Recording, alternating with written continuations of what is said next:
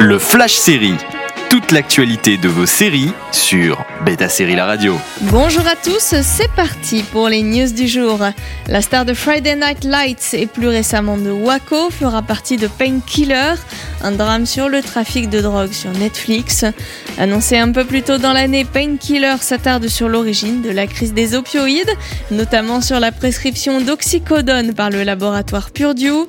Elle tire son inspiration d'un article du New York Times intitulé La famille qui bâtit un empire de la douleur de Patrick Radon Keefe. Réalisé par Peter Berg, il s'agit donc de retrouvailles entre l'acteur de Friday Night Lights et son créateur.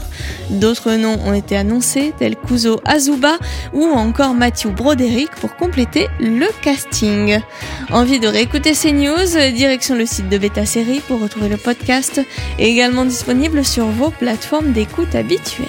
Toute l'actualité de vos séries sur Beta Série La Radio.